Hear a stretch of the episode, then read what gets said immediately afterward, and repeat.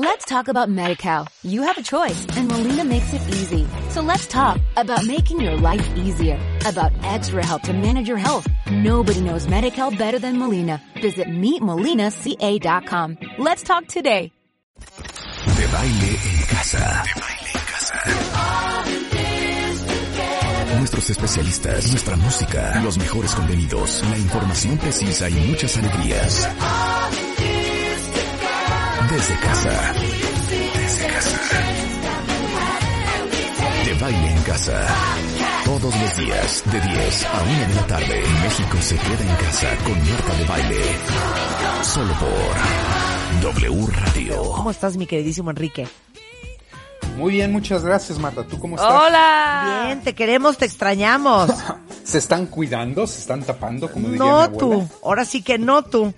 Seguimos confinadas, yo creo que vamos en el día como 110, caray. ¿Tú cómo Por estás, ahí. Enrique? Estoy muy bien, cuidándome mucho, Marta, to- tomando todas las precauciones que hay que tomar. Este, la cosa está muy difícil, entonces hay que cuidarnos mucho físicamente, pero también anímicamente, Marta. Es, es muy importante que tratemos a nuestro corazón y a nuestra mente de manera muy cariñosa también.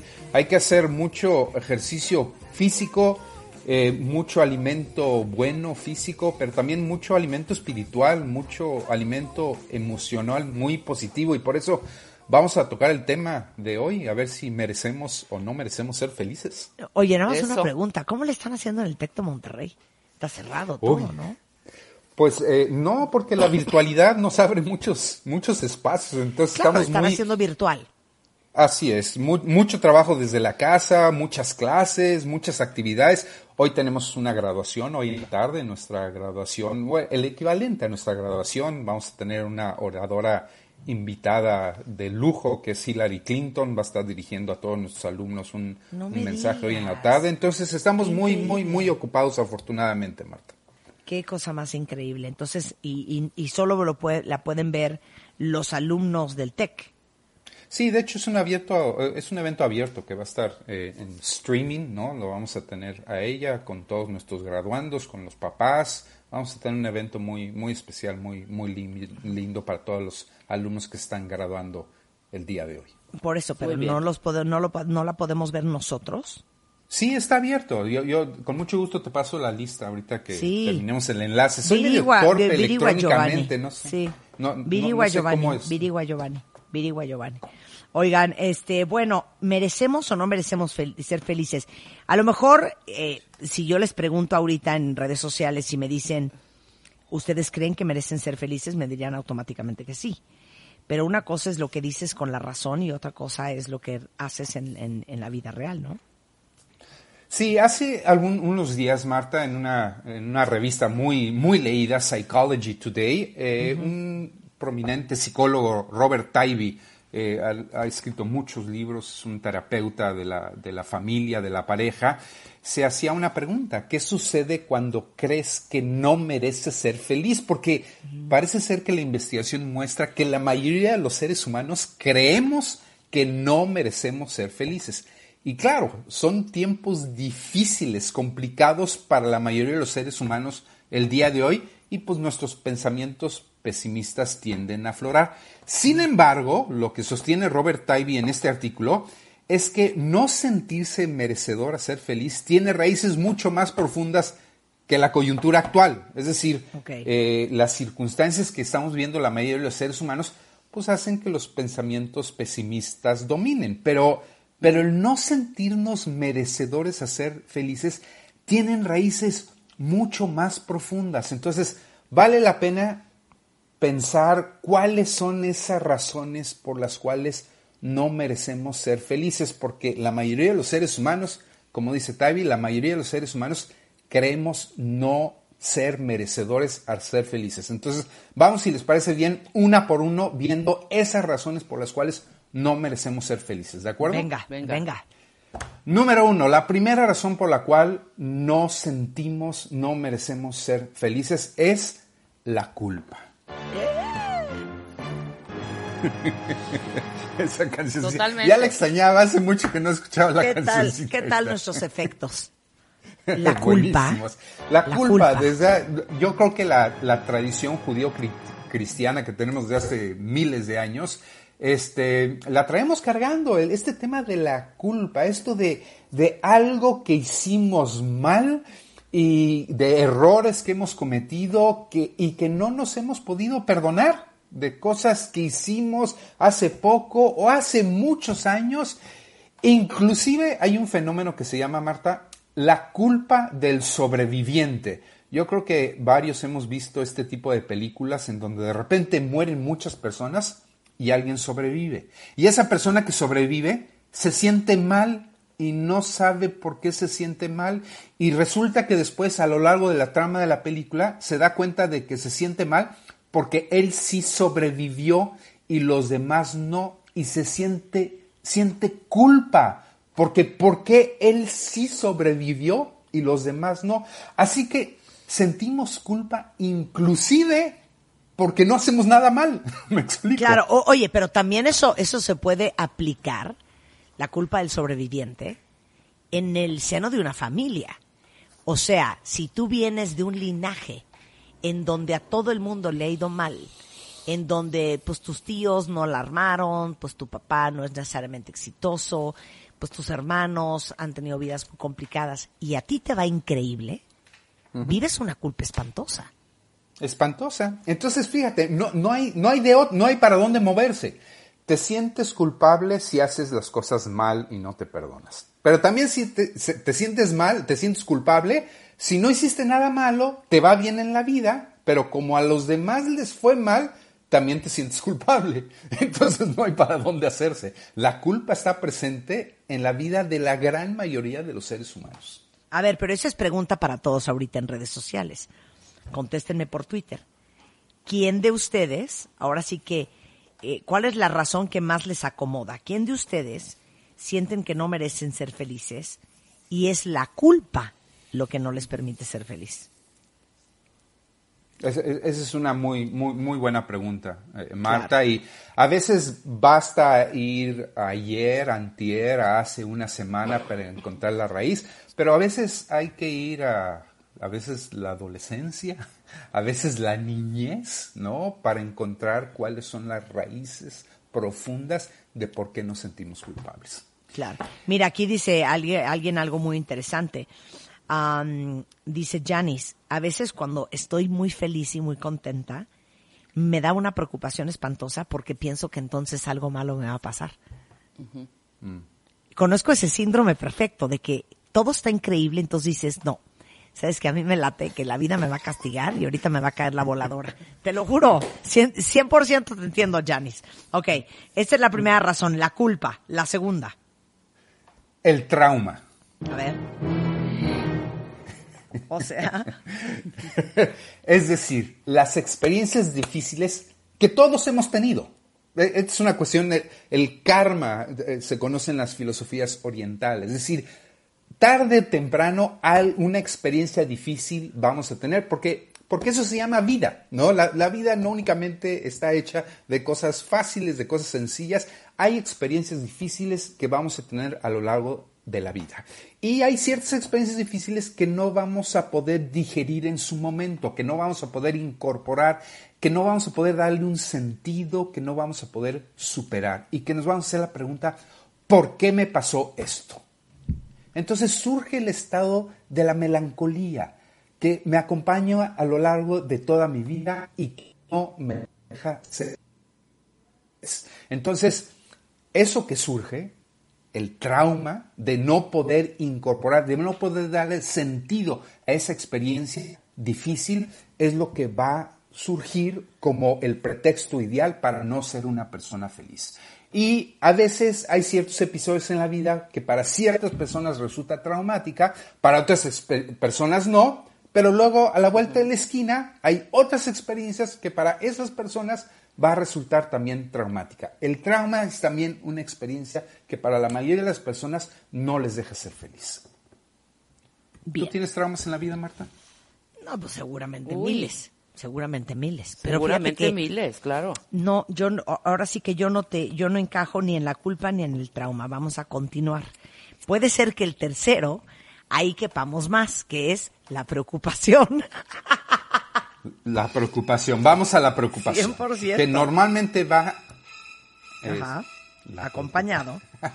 de Norman Bates. Ok, normalmente va acompañada de la pregunta, ¿qué pasaría si?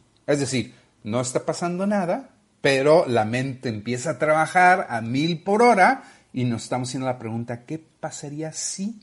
La preocupación por un, de uno, ¿qué pasaría si me pasara a mí algo? Por el otro, por el mundo, de todo lo que puede salir mal. Que aunque las cosas estén saliendo muy bien, siempre hay la posibilidad de que las cosas salgan mal. La preocupación de los padres a los hijos, porque pues uno siente que los hijos son como extensiones de uno, ¿verdad? Y por lo tanto, pues ¿cómo puede uno ser feliz si uno todo el tiempo está viendo que las cosas pueden salir mal? A ver, Marta, explícanos. No, a ver, ahí les va. O sea, tú tienes paz. Mira, y aquí escribe Yasmín, hablando nada más rapidísimo, abriendo un corchete de lo que decías antes, el tema del trauma. Dice, después de la experiencia súper fuerte que tuve con la salud de mi hija, ya no, nunca he podido estar, tener paz otra vez. Claro, porque se te juntó el trauma de lo que viviste con tu hija, junto con lo que está hablando ahorita Enrique, que es la preocupación. Entonces, el tema de la preocupación no solamente es que, claro, práctico y honestamente, existen un chorro de cosas y factores y variables en la vida que pueden salir mal. Eso es un hecho. Que es probable que salga mal, a eso es otra cosa. Que es posible, 100%, pero que es probable, eso es otra historia. Entonces, creo que la preocupación se te vuelve en un hábito emocional negativo y en un hábito y en una forma de vida. O sea, estar perpetuamente preocupado e inventar por qué estar preocupado, aunque las probabilidades de que eso suceda sean muy bajas, sí es un tema de adicción. ¿Me, me explico? Te vuelves una persona con una personalidad preocupona. Entonces, nunca tienes paz, nunca vives tu felicidad, nunca estás en un estado de contentura, porque siempre estás inventando en qué chingados volverte a preocupar. ¿Me entiendes? Ahora, y además entender, Marta, y más adelante vamos a ver, vamos a ver las soluciones a estos temas. La preocupación en la gran mayoría de las cosas es estéril, porque en la preocupación no llevamos respuesta posible, no llevamos solución posible. El 90-95% de las cosas de las que nos preocupamos no podemos solucionarlas. Claro. ¿Me explico? Sí, pero eso a la mente No- no hay humana le vale un pito. ¿eh? Eso nos vale un pito. O sea, eso que te dicen, güey, Pues sí. ¿para qué te preocupas? Si no puedes hacer nada al respecto. Oh, that doesn't work. That does not work at all. Pero o sea, cuán- uno quiere preocuparse por default. Sí, sí, de acuerdo. Pero ¿cuánta energía desperdiciada hay ahí? Estoy de acuerdo, estoy de acuerdo, 100%. Muchísima, ¿estamos de acuerdo? Estamos de acuerdo, estamos de acuerdo. Pero claro, Bueno. la preocupación te roba tu felicidad.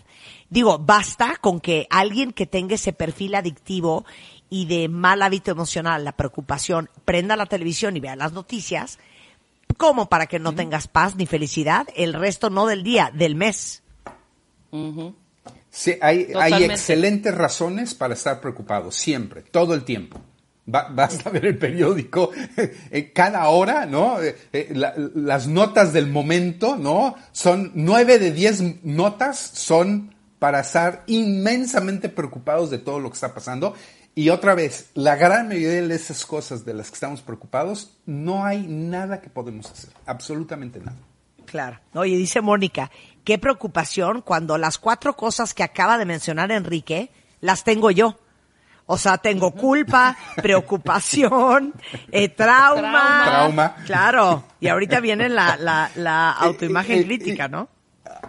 Y, y- y viene la cuarta, que es la más, una de las más comunes también, la autoimagen crítica, perdonen la verborrea académica, que suele sucederle a la gente inteligente, que, que es mucha.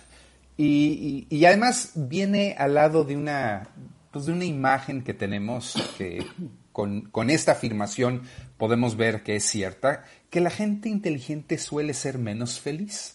¿Y, por qué es esto?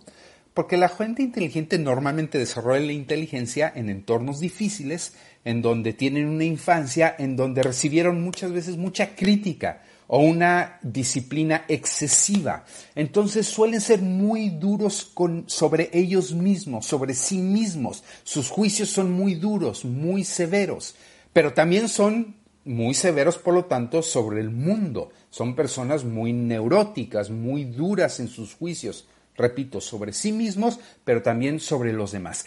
Y esta severidad sobre sus juicios tienden a reflejarse sobre una imagen pues difícil de lidiar consigo mismo y con los demás. Y eso tiende a crear una, una imagen destructiva sobre sí mismos y tiende en contra de su felicidad. Entonces, las personas que son muy críticas y muy severas, pues tienden a ser personas menos felices. Mira, ¿Cómo les va en este rubro, Rebeca, Marta? No, yo estoy muy bien en ese rubro, ¿eh? pero Viridiana dice, yo siempre asumo que merezco que todos me traten mal. O sea, imagínense el nivel de crítica eh, con ella misma. Claro. O sea, que te vivirás tan poca cosa o que te sientes tan defectuosa que crees que no mereces que la gente te trate bien. O no has hecho lo suficiente, exacto. Sí, y, puede ser, digo, yo no soy psicólogo ni pretendo serlo, pero cabe la posibilidad de que a lo mejor tuvo un arranque, unos inicios, una infancia muy difícil, con mucha severidad, ¿no? Y esa severidad después con el tiempo se convirtió en que los demás pues, son muy duros conmigo, entonces pues yo no me merezco, ¿no? Una, una imagen pues muy benevolente frente a los demás, puede ser. Mira, Dulce suena, eh, que nos manda otra. Para mí el sentimiento permanente es de vivir a crédito. O sea, ríe ahora, llora después y por eso no disfruto al 100%. O sea, ¿qué tal eso? Ríe ahora, pero después vas a llorar. Bueno, es que imagínense, yo vengo de una bisabuela que siempre decía, ¿y quién te dijo que a esta vida venías a divertirte? Imagínense la sentencia. Imagínense la sentencia. Entonces, obviamente, el día que te cachas carcajeándote y pasándote la bomba, entra la voz de tu abuela que dice, a esta vida no veniste a reír ni a gozar.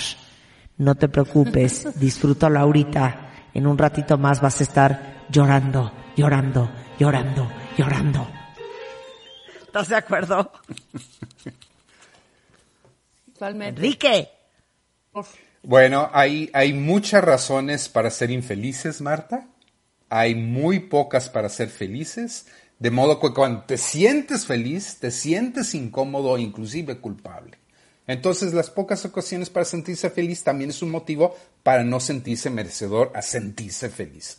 Esto resulta pues, un círculo, en un círculo vicioso. Y esto es lo que le pasa a la mayoría de la gente, por lo cual no se sienten merecedores a ser felices. Pero bueno, hay, hay, hay, hay formas de atacar estos sentimientos de no merecerse felices y podemos hablar también de eso. Regresando del corte, ¿va? Muy bien. Hacemos una pausa y regresamos. ¿Quién está hablando? ¿A quién están oyendo? Al doctor Enrique Tamés.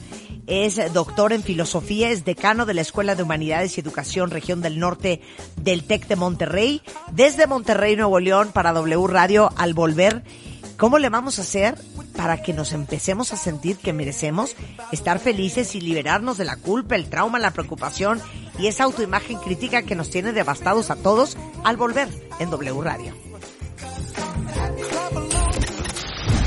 W Radio 96.9 al aire. De baile en casa. Estamos donde estés. Más música, mejores especialistas, más invitados. Marta de baile, desde casa a tu casa.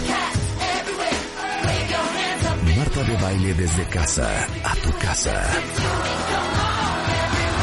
Hacemos una pausa. Pues para retomar un poco lo que estábamos hablando antes de que esto sucediera, eh, justamente ibas a explicar cómo le haces para merecer y sentir que mereces ser feliz, a pesar de la culpa, a pesar de eh, el trauma, la preocupación o la autoimagen crítica. Mira, uno de los caminos más importantes de tomar, eh, Marta, es el, es el tema de hacer las paces. ¿no? Hay, hay, momentos en el que uno se siente muy mal por los temas de culpa, por los temas de trauma, ya hablamos de la preocupación, hablamos de la autoimagen crítica, que por el Twitter vi que mucha gente siente este tema de la autoimagen crítica. Entonces es muy importante hacer las paces con uno, con el otro, con el mundo, que el mundo siempre nos está provocando en este tipo de situaciones. Pero dejar de ver la vida como un campo de batalla es fundamental si uno quiere dejar espacio para momentos de sosiego y de felicidad. Dejar las batallas internas, dejar las batallas externas, no se trata de ganar para no perder, se trata de dejar de batallar, de, dejar de ver eh, la vida como una guerra.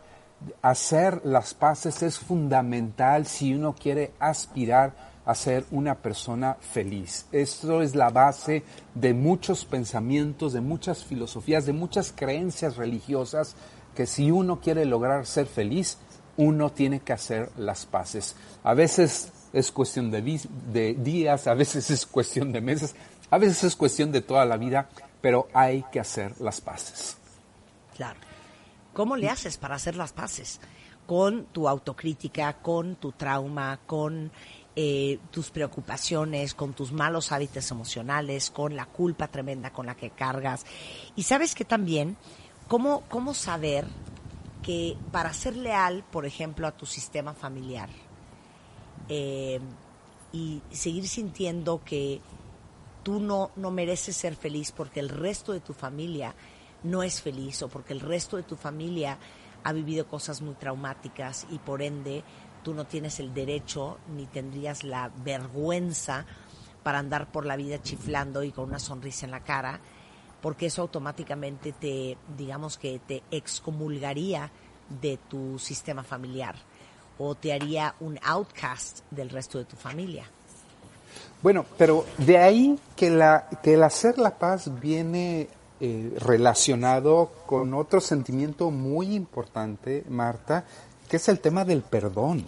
Eh, en esta vida también tenemos que encontrar un espacio muy importante para la reconciliación y para el perdón, una virtud humana muy importante que hay que desarrollar. Básicamente todos los credos del mundo hablan de la importancia tan grande para la paz interna que es el perdón. No hay reconciliación sin perdón en la dinámica familiar, en la dinámica de las relaciones. Todos en algún momento de nuestra vida hacemos algo indebido. No somos perfectos, no, no vamos por la vida haciendo el bien a todos. A veces nos equivocamos, a veces nos sale lo gandalla, ¿no? a veces tenemos ganas de hacer algo feo hacia el otro y a veces terminamos haciéndolo. Y es muy importante entender que pues se vale de repente voltear a ver al prójimo y voltear a ver a uno mismo y decir, sí, pues la regué, oye, discúlpame, oye, perdóname, quisiera no volver a hacerlo, quisiera reconocer que estoy mal y no quiero volver a hacer esto nuevamente. Entonces, uno no puede cambiar las cosas que fueron, pero uno puede cambiar la mirada con la que uno ve estas cosas, mis cosas, cómo pasaron y pedir el perdón de los demás y también pedir el perdón de uno mismo. Para lo que sea que tengas, la culpa, la preocupación, así es. la autocrítica, el trauma.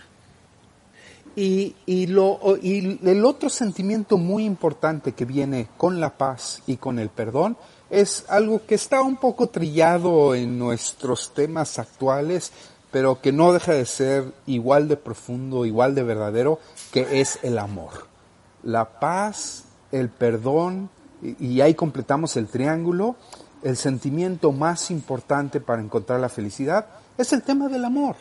En el pasado creímos que nuestros pensamientos cambiaban nuestras emociones, pero hoy en día sabemos que nuestras emociones también cambian nuestros pensamientos. Si uno se acerca a la historia de uno mismo y la historia de los demás con amor, es posible que uno recomponga las relaciones con los demás. Entonces, el amor es un sentimiento que nos ayuda a reconstruir la relación con los otros a través de un sentimiento más puro, un sentimiento que nos ayuda a ver los otros con una mirada distinta, con una manera diferente. No es fácil, no es, eh, eh, por favor, no, no malentiendan mis palabras, eh, no es una fórmula mágica que un día nos paremos y digamos, ah, mira, con esto ya la voy a poder cambiar y, y a partir de este momento voy a ser diferente. Son sentimientos que uno tiene que estar trabajando porque la verdad es que no estamos hechos de esta manera. Ah, en esta vida se aprende a ver las cosas con mayor tranquilidad, con paz, se aprende a ver las cosas con perdón y se aprende a ver las cosas con amor. O sea, es una práctica aprendida. Es una práctica constante, es una práctica que tenemos que hacer todos los días, con mucho esfuerzo, con mucha dedicación. Y bueno, también hay que decirlo, a veces la mirada de uno no es suficiente, Marta. A veces necesitamos la, la compañía de una mirada profesional y por eso hay psicólogos, por eso hay psiquiatras, por eso hay gente que profesional que nos ayudan con la otra mirada, ¿no? A acompañarnos en estos procesos que ven cosas que nosotros no vemos. Entonces, por eso también muy importante que nos hagamos acompañar porque a veces nuestra mirada no es suficiente para ver aquellas cosas que nos hacen falta para recomponer nuestra historia y para recomponer la historia de los demás.